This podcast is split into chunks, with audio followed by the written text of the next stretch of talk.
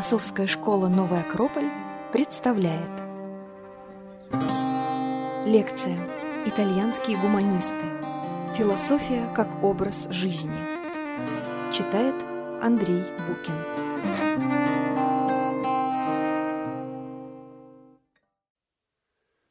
Добрый день, дорогие друзья! Нашу сегодняшнюю встречу, посвященную итальянским гуманистам, философии как образ жизни Марсилio Фичино, Леонардо да Винчи, Джордано Бруно, я хотел бы начать с а, двух цитат от Леонардо да Винчи.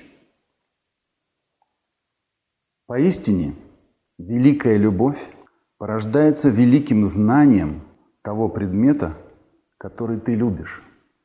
Если ты его не узнаешь, то лишь мало или совсем не сможешь его полюбить. И вторая цитата.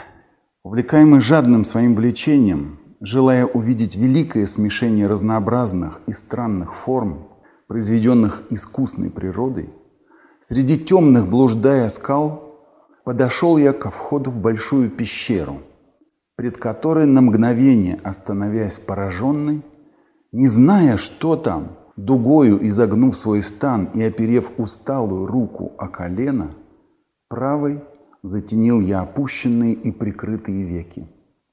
И когда много раз, наклоняясь то туда, то сюда, чтобы что-нибудь разглядеть там, в глубине, мешала мне в том великая темнота, которая там внутри была. Пробыл я так некоторое время, и внезапно два пробудились во мне чувства. Страх и желание. Страх пред грозной и темной пещерой – и желание увидеть, не было ли чудесной какой-то вещи там, в глубине. Оттолкнемся от этих мыслей величайшего из художников, скульпторов и так далее, и так далее, и философов, как мне кажется, для того, чтобы сегодня поговорить о философии как образе жизни, но опираясь на вот эти вот мысли, советы и, собственно, образ жизни итальянских гуманистов. Для начала встречи нам довольно важно дать определение некоторым терминам, чтобы мы с вами мыслили одинаково, чтобы у нас был похожий метод в нашем совместном философском поиске. Ну, во-первых, собственно, философия. Философия, которая сейчас понимается по-разному – но чрезвычайно важно обратиться к изначальному смыслу этого слова и этого понятия. Как рассказывает нам легенда, когда-то Пифагор, которого назвали мудрым, он сказал, что нет, мудр может быть только Бог, мудры только боги, я лишь только стремящийся к мудрости. То есть вот это вот философия, филия, софия – стремление, любовь к мудрости, вот это и определяет сам этот термин. Мы можем стремиться к мудрости, мы можем искать ее. И, собственно, философ тот, кто любит философию, стремится к философии, пытается постигать смыслы, пытается открывать то, что мы видим в жизни, вокруг себя, в отношениях людей. Во всем этом искать этот самый смысл, искать эту самую мудрость. Вот у нас получается, что исходя именно из такого понимания философии, нам надо рассматривать философию как образ жизни. Почему мы обращаемся к итальянским гуманистам? Да, большой вопрос, почему, почему нам, может быть, это интересно. Надо сказать, что сама эпоха, удивительная, невероятная эпоха Возрождения, которая, внутри которой случился какой-то небывалый до этого то, что называют часто темным средневековьем, хотя это тоже спорный вопрос, случился небывалый расцвет всего искусства, культуры, науки, которая зарождалась в то время, великих географических открытий. То есть, по сути, получается, что произошло одновременное открытие человеком самого себя, и не зря эту эпоху еще и называют временем, когда человек как бы встает в центре мира по Обращаясь к, одной из, к одному из величайших возрожденческих трактатов, речи о достоинстве человека, который написал Джованни Пико де Мирандола, вот, вот это вот состояние человека в центре мира, человека, который является объединяющим звеном между миром, между землей и небом, то есть между землей и божественным стоит человек, соединяющий в себе эти миры, открывающий себя, открывающий мир вокруг себя. И вот на самом деле это эпоха, которая подарила какую-то невероятную плеяду великих живописцев, скульпторов, ученых, политических деятелей, философов. Вот это время, оно может нас очень многому научить, оно продолжает нас учить сейчас через творение всех этих великих. Но вот мы попробуем взглянуть сегодня именно с позиции их образа жизни, да, какие-то попробуем найти особые черты в их жизни, попробуем увидеть метод какой-то, который может помочь и нам в нашей собственной жизни, поможет нам сделать свои собственные выводы. На самом деле философия, похоже, это и есть такой подход.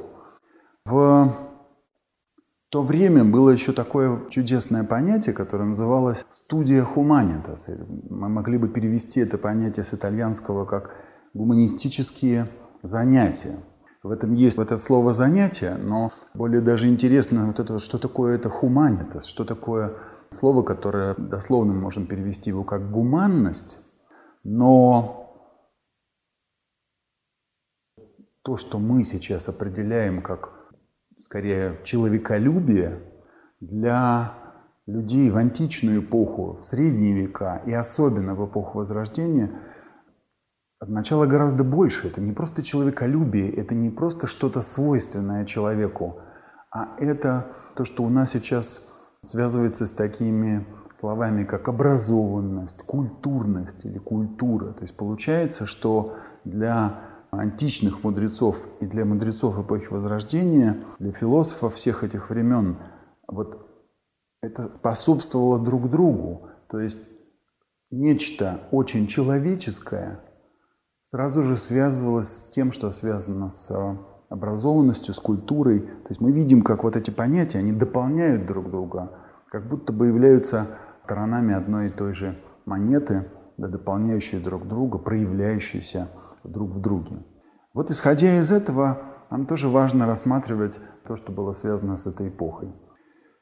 Конечно, времени нам нужно гораздо больше для того, чтобы исследовать саму эпоху Возрождения, говорить о зарождении, но, но родилась эта эпоха, безусловно, в Флоренции в 15 веке. И хотя были такие предтечи этого времени на столетие раньше, как Данте Лигьери, Франческо Петрарко, Джованни Боккаччо, те, кого называют знаете, три светоча итальянского такого раннего прото-ренессанса. Тем не менее, все начинается во многом с истории Флоренции, с ее правителя Козима Медичи, с знаменитого Феррара Флорентийского Вселенского собора, когда во Флоренцию приезжают мыслители со всего мира приезжают для того, чтобы участвовать в встрече, в диалоге различных ветвей христианской религии, в попытке найти, произвести диалог между подходом восточным и подходом западным. Как удался этот диалог, как прошел собор, нам сложно судить, но очень важно, что в то время во Флоренцию приезжает Георгий Гемистий Плетон, философ, который повлиял во многом на Козима Медичи, именно тогда зарождается идея, рождается идея возвращения к тому, о чем говорит Гемистий Платон, возвращение к тому, что он называет в своих текстах философия перенис, нетленная философия. И потом мы увидим, как спустя уже много лет, более 20 лет проходит с этого времени, это было в 1439 году, как спустя 20 лет после этого Козима Медичи передает сыну своего врача Марсилио Фичино, передает ему огромное собрание сочинений античной мудрости, тексты практически все диалоги Платона, передает ему тексты неоплатоников, Платина, Порфирия, Ямлиха, передает ему тексты, связываемые с древнеегипетской мудростью, гимны Орфея, халдейские оракулы. И вот все это было передано ему для того, чтобы это было переведено на латынь, возможно, на новый итальянский язык. И таким образом эта древняя мудрость стала доступной, стала доступной для изучения, для ее воплощения в жизни. Таким образом уже в то время менялась история, и менялась история на самом деле всего мира, потому что эпоха Возрождения – это как волна, которая возникла в Флоренции, но затем прокатилась буквально по всему миру. И следы ее, на самом деле, мы ощущаем на себе до сих пор. Очень важно осознавать именно такой ход событий. Очень важно осознавать такую череду событий, да, понимая, как некоторые вещи, встречи влияли друг на друга, как возникала особая среда в то время во Флоренции. И если говорить уже о рождении той самой флорентийской платоновской академии, а Марсилио Фичино стал ее отцом, стал ее руководителем до самого конца своей жизни – это время характеризовалось созданием какой-то удивительной особой среды. Среды, в которой невозможно выделить какой-то там особый социальный статус или говорить, что это была среда художников или это была среда философов. Нет, в том-то и дело, что это было место и время, в котором объединились все. Объединились представители самых разных социальных слоев. За одним столом в обсуждении диалогов Платона могли встретиться цеховой мастер Сандер Боттичелли и правитель, некороновный правитель города Лоренцо Медичи Великолепный. В этот момент могли встретиться ученейший профессор Флорентийского университета Кристофор Ландина и также поэт Анджело Полициано, который во многом повлиял на того же Боттичелли в его произведениях. То есть, понимаете, складывалась вот эта вот среда, которая распространялась дальше. Это было, знаете, как как дух времени, который ощутили эти люди, вот этот аромат философии, этот аромат стремления к мудрости, он начал распространяться дальше и дальше. И для нас очень интересно, почему обращаемся к Марсилию Фичино, в данном случае как к такому покровителю всего этого, да, сердцу всего, всей этой флорентийской платоновской академии, потому что тогда есть ощущение, что сложились какие-то особые черты этих итальянских гуманистов, итальянских философов того времени. Один из представителей более раннего периода, надо сказать, что еще более ранние времена вокруг Козима Медичи сложился такой вот круг мыслителей. Уже тогда начинала создаваться эта самая среда Никола Николи, Калюччо Салютати, Леонардо Бруни. Все это был круг людей, постепенно начинал собираться, например, Никола Николи. Это человек, который не только разобрал великолепную библиотеку, доставшуюся городу в наследство от Бокаччо, но и приумножил эту библиотеку, и впоследствии, и то, что даже сейчас существует, как так называемая библиотека Лауренциана, библиотека, первая, по сути, публичная библиотека во Флоренции – тогдашней Европе. Вот она была наполнена текстами, которые кропотливо собирались на протяжении там, более 50, э, может быть, даже большего количества лет. И это тоже становилось такой вот живой средой, да, из которой черпали свою мудрость флорентийские платоники. В это время один из ранних итальянских гуманистов Флоренцо Валло сформулировал пять условий для ученых занятий, для той самой студии Humanitas. Конечно, в первую очередь он говорил об этой самой среде. Он говорил о том, что первое условие – это чтобы была среда общения, да, с кем мы общаемся, кто является теми, с кем мы ведем диалог, кто совместно с нами стремится к открытию этой самой мудрости. Второе условие – это изобилие книг, да, чтобы было к чему обращаться – были источники, из которых можно черпать эти идеи. Третье и четвертое тоже вполне понятное, потому что это свободное время и удобное место.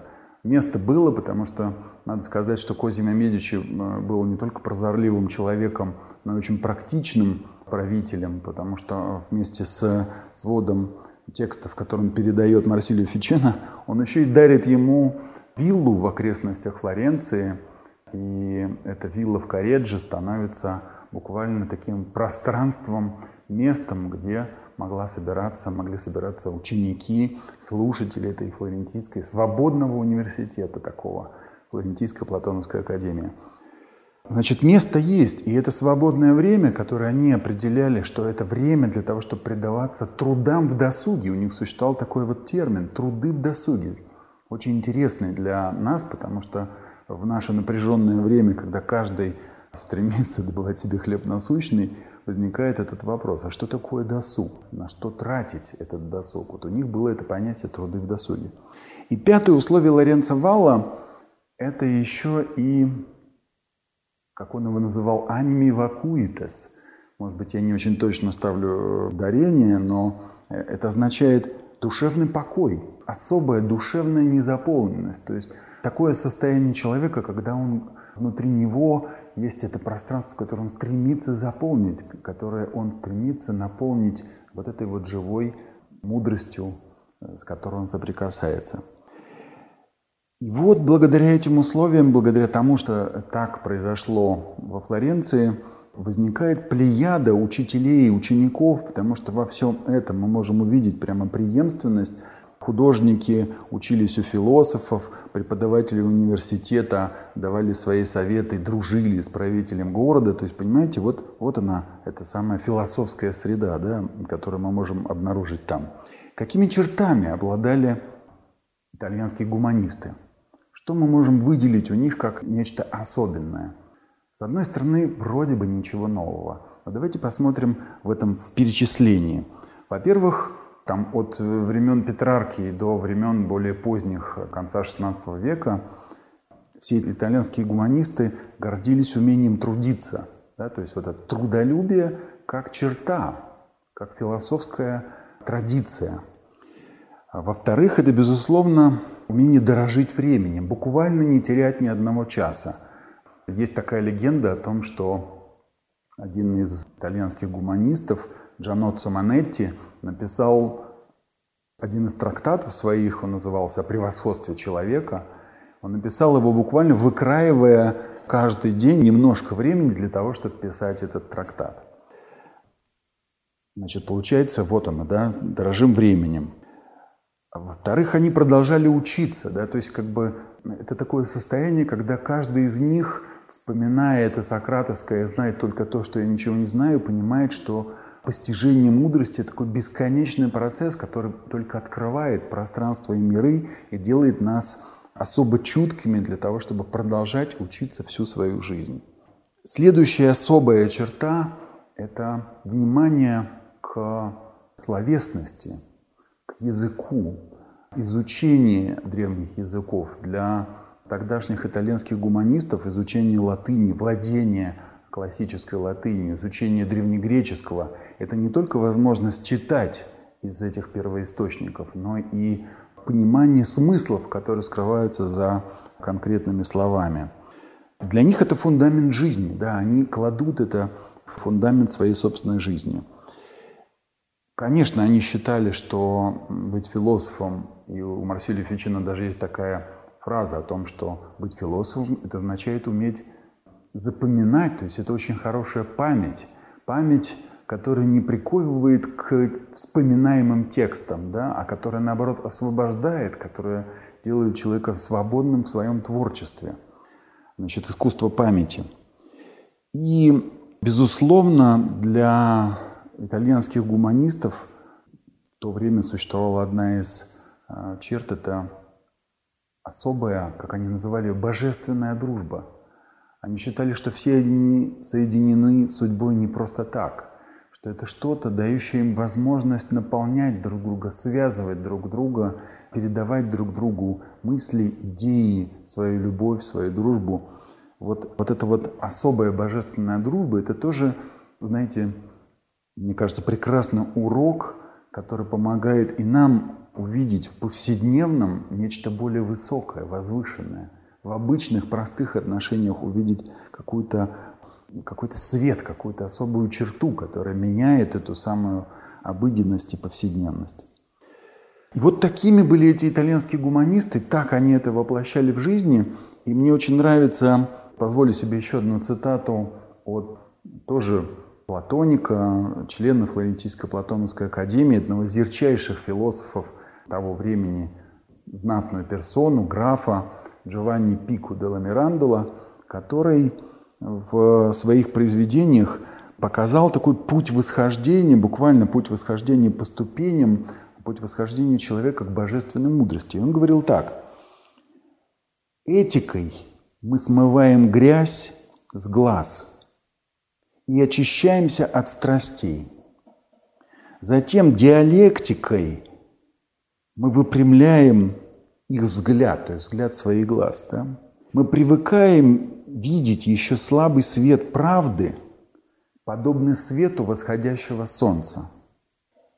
И уже дальше, в конце, с помощью философии и теологии познаем божественное до такой степени, что, подобно небесным орлам, могли бы переносить яркое сияние солнца. То есть в этом смысле солнце для него – это свет божественной мудрости. Вот очень интересный путь, да, в котором изначально, в начале стоит эта самая этика, которая помогает смывать грязь наших страстей, наших каких-то эмоциональных состояний и так далее.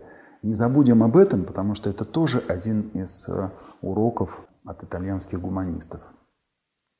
В этом смысле это была среда, в которой вырастали, да, сеялись новые семена, семена нового времени, семена новой науки, нового искусства – новой философии, не побоюсь этого слова. И все, что произрастало оттуда, на самом деле меняло мир вокруг тех людей, которые жили тогда. Одним из учеников Флорентийской Платоновской академии был и Леонардо да Винчи. Именно его называют ярчайшим примером этого, как говорили те времена, homo universale, да, универсальный человек, универсальная личность. Что это такое? Конечно же, это вот эта вот разносторонность, разносторонность, которая в случае с Леонардо, когда его спрашивали, кем он себя считает, он в первую очередь, мы это помним в его таком длинном послании герцогу Сфорца, значит, он пишет о том, что он изобретатель, что он военный инженер, что он обладает э, возможностями для создания каких-то праздников – то есть он перечисляет о себе, и только где-то позже он говорит о себе как о живописце, как о скульпторе. Но мы понимаем, что он одновременно и архитектор.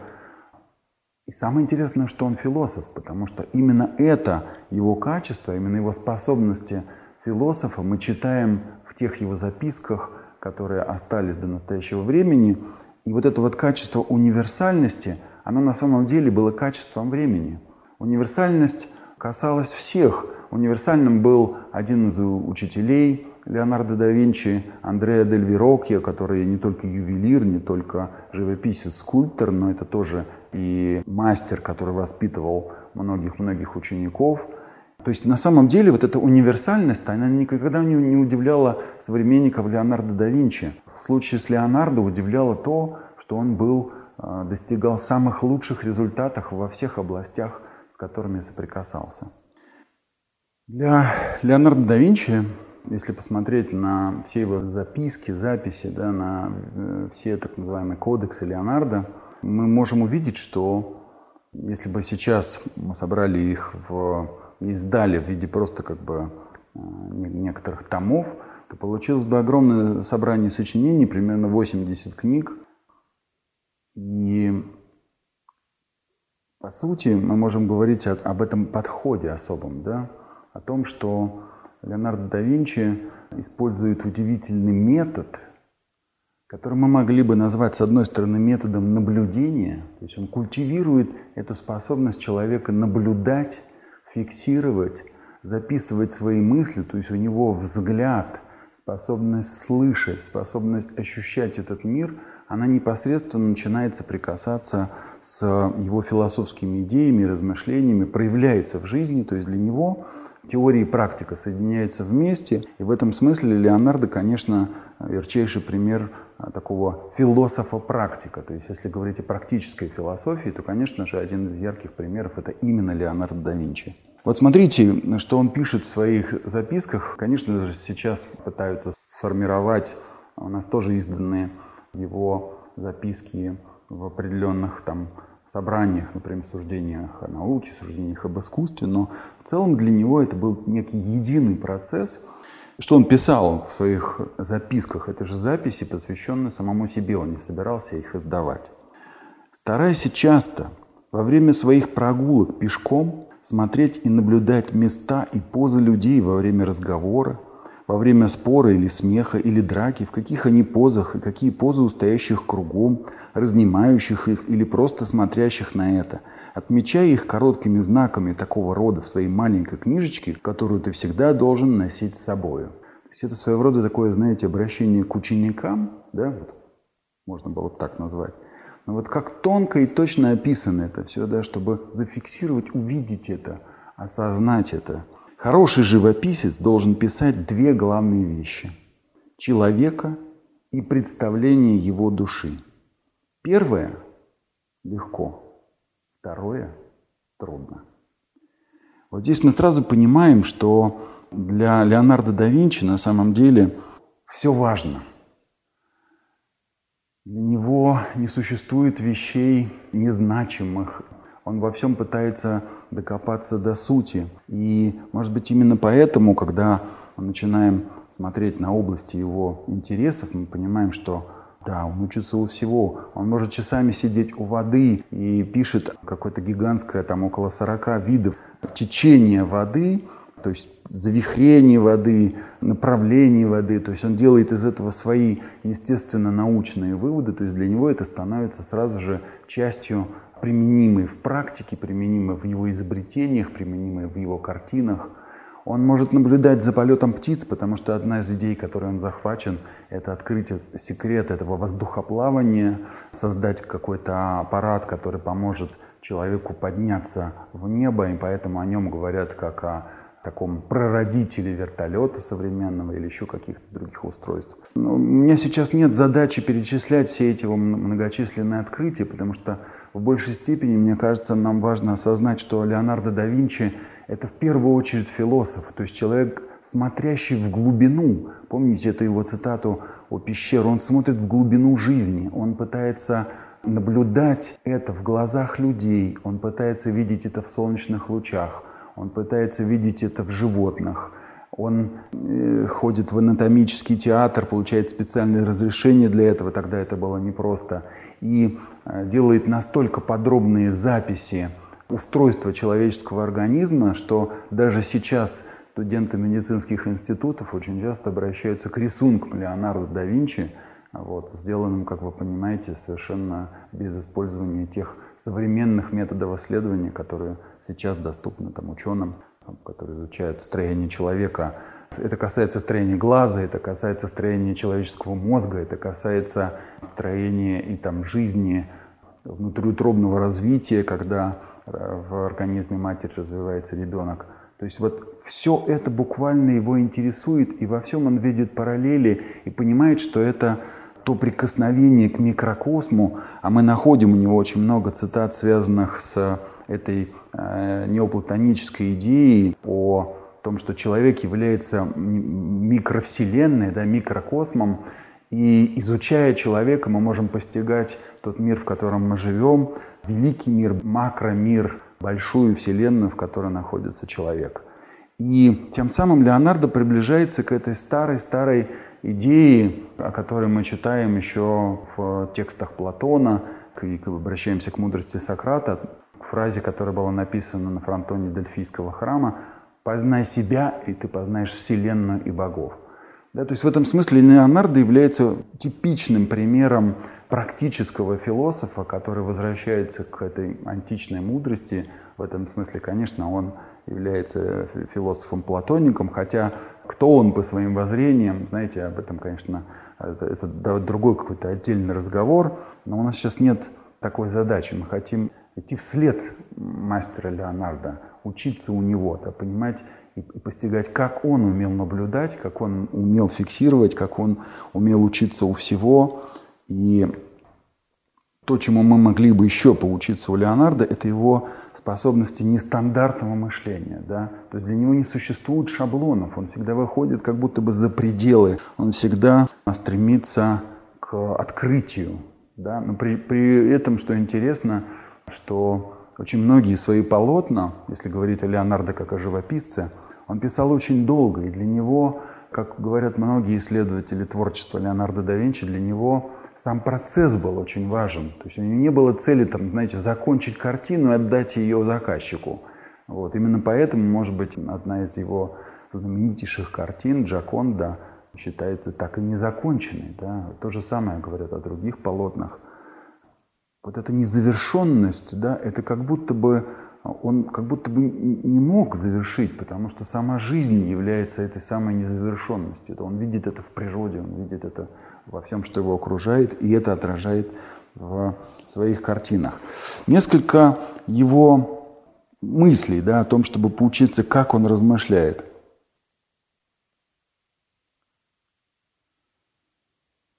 Увлекающийся практикой без науки, словно кормчий, входящий на корабль без руля или компаса, он никогда не уверен, куда плывет. Всегда практика должна быть воздвигнута на хорошей теории. Вождь и врата ее – перспектива, без которой в живописи нельзя сделать ничего хорошего. То есть, видите, для него в этом смысле его называют практиком, но одновременно он говорит, что без идей да, ничего невозможно, обращается к этим самым идеям. Человек назван древними малым миром, и нет спора, что название это уместно, ибо как человек составлен из земли, воды, воздуха и огня, так и тело земли. То есть мы с вами понимаем, что вот для него это не просто размышление, да, для него это жизнь, он живет так. Почему в самом деле красота имеет всю свою прелесть только в живом лице, а в мертвом остаются лишь ее следы? И это даже тогда, когда черты лица еще нисколько не успели измениться. Почему статуи, в которых замечается больше оживленности, жизненности, более красивы и привлекательны, чем статуи, которые превосходят их точной правильностью пропорций, но уступают жизненностью. Почему живой, пусть и некрасивый зверь, все-таки красивее, лучше картины самого красивого экземпляра этого же животного. Давайте поучимся у Леонардо этой нестандартности мыслить, этой нестандартности жить. Многие говорят, знаете, о том, что существует какой-то метод Леонардо – Возможно, этот метод выражается очень просто. Уметь наблюдать за природой, становиться частью природы, становиться ее сотрудником. И тогда она открывает свои тайны, тогда есть возможность читать эту книгу природы и записывать это в книге своей уже жизни. Как связаны эти фигуры? Знаете, мы начали с фигуры Марсилио Фичино, чуть более поздний его современник Леонардо да Винчи – и вот в этом перечне есть еще прекраснейшая фигура Джордана Бруно, человека, который, как многие считают, смерть его ставит в каком-то смысле точку в истории Ренессанса. Начинается, да, уже началось новое время, уже начинается какая-то новая эпоха, время рождения экспериментальной науки и так далее. Все это позже – а, но в этом смысле Джордано Бруно является действительно квинтэссенцией и философских идей, и философской мудрости, и той же самой универсальности, которую мы отмечали и в случае с э, платониками Флорентийско-Платоновской академии, в случае с Леонардо да Винчи, то есть находя ее и у действующих философов, преподавателей, и у художников, скульпторов, изобретателей. Потому что, говоря Джордано Бруно, мы тоже должны сказать, что он живший во второй половине XVI века. Он родился в 1548 году и умер в 1600. Говоря о Джордано Бруно, мы точно так же можем сказать о том, что он был разностороннейшим, удивительным человеком.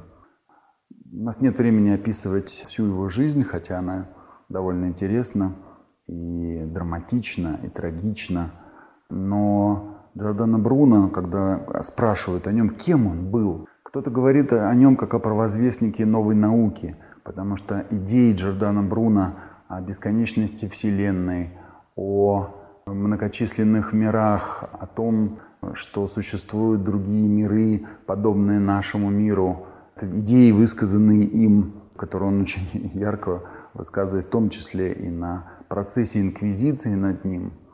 Эти идеи намного опередили его время, и в этом смысле он, с одной стороны, является ну, как бы продолжателем идей, он обращается к идеям Николая Кузанского, обращается к идеям Коперника. Но на самом деле, конечно же, это ученый. В то же самое время это писатель и это поэт.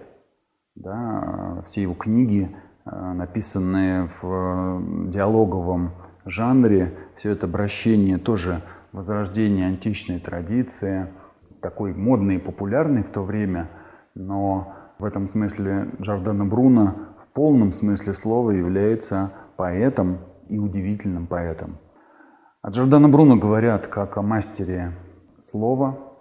Джордано Бруно – удивительный пример искусства памяти, и даже еще в довольно раннем возрасте его специально привозили для такого примера. Он приезжал в Рим, чтобы продемонстрировать свое искусство запоминать, свое искусство памяти. Сохранились свидетельства современников о том, что он мог буквально после одного прочтения книги полностью воспроизводить эту книгу, то есть пересказывать ее абсолютно точно. То есть в этом смысле мы можем говорить о Джордано Бруно еще как о человеке, который занимался магией. Это маг, это алхимик. И вот получается, что эта универсальность случае с Джордано Бруно приобретает тоже свои особенные черты. И в этом смысле, конечно же, Джордано Бруно – это философ, и все его тексты – это все-таки философские диалоги. И кроме вот этого направления, он пишет тексты, например, о причине, начале и едином. То есть мы можем сказать, что бесконечность Вселенной и мирах, которую я уже упомянул, кажется, что это то, что посвящено попытки понять, открыть, осознать тот мир, в котором живет человек, да, постичь Вселенную. Но, конечно же, в первую очередь его волнует человек, и многие считают, что кульминацией в его жизни, в его творчестве становится одно из последних написанных произведений. Это произведение о героическом энтузиазме. И вот лично для меня это очень важное произведение, потому что мне кажется, что это тот случай, когда Джордано Бруно описывает как будто бы свою жизнь. Он сам является этим героическим энтузиастом. Он описывает свой подход к жизни и то, что он описывает, восхождение к мудрости жизни через э, там, 9 ступеней слепоты, через определенное отношение того, что происходит внутри человека, когда его ум является тем капитаном, который собирает чувства человека под свое начало, направляет их, управляет ими. Вот это вот все описание своей жизни, он описывает свою жизнь, то есть для меня это описание как будто бы художественная автобиография. Он пишет не о ком-то, он пишет не теоретизируя, для него это жизнь, прожитая им, воплощенная им. И в этом произведении Жордано Бруно пишет о качествах героя. Мы говорим с вами о философии для жизни, мы говорим о философии как об образе жизни. И получается, что Джордано Бруно ставит такую как бы потрясающую задачу. Он говорит о том, что каждый человек, который ходит по земле, да, но тем не менее устремлен, как говорили многие философы, э, устремленный к небу, устремленный к Богу. Еще Платон говорил о, о том, что человек постигает, например, красоту, и это постижение красоты, это есть постижение Бога. Так вот, для Джордана Бруно говорит, что в этом смысле недостаточно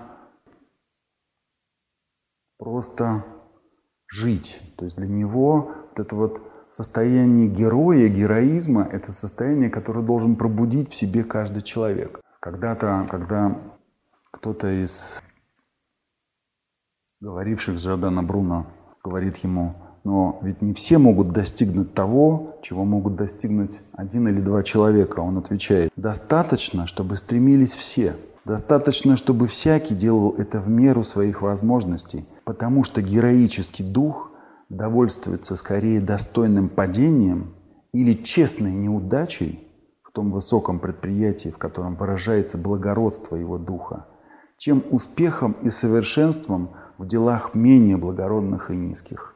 Нет сомнения, что лучше достойная и героическая смерть, чем недостойный и подлый триумф.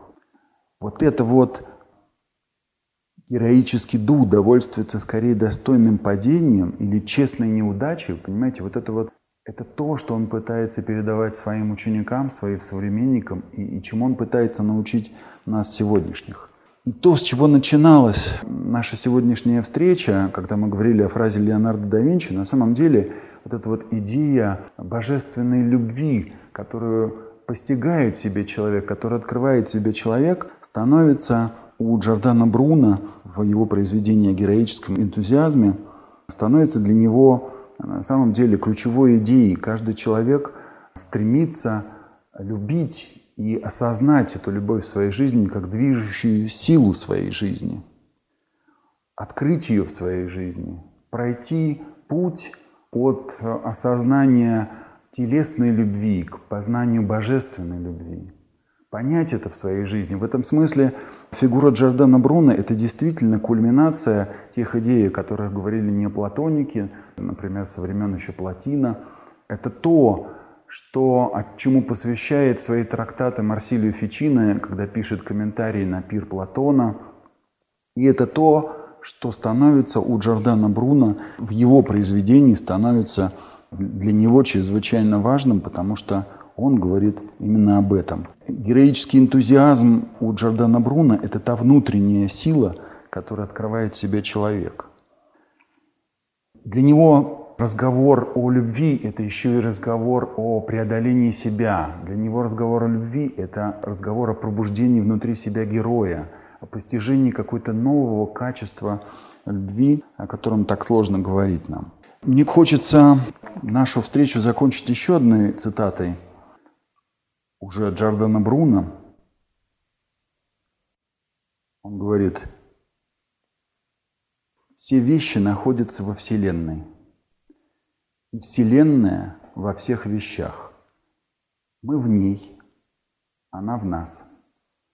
Так все сходится в совершенном единстве. Вот почему мы не должны подавлять свой дух. Вот почему нет вещи, из-за которой мы должны приходить в уныние. Ибо это единство устойчиво, оно всегда пребывает. Это единство вечно. Вот мне кажется, что обращение к итальянским гуманистам необходимо для нас, для того, чтобы мы могли наполниться такими же идеями, как Марсилия Фичино. Мы могли это также применять в практике, как Леонардо да Винчи. И наши глаза горели бы так же, как они горели у Джордана Бруно, и сердце билось с такой же неспокойностью, как у него, для того, чтобы изменять этот мир, для того, чтобы делать его лучше – конечно же, делая лучше самих себя. И поэтому, безусловно, вообще вот этот подход, философский подход к жизни, делать философию образом своей жизни, мне кажется, он является чрезвычайно правильным. Я вам очень желаю этого. Спасибо за внимание. До новых встреч.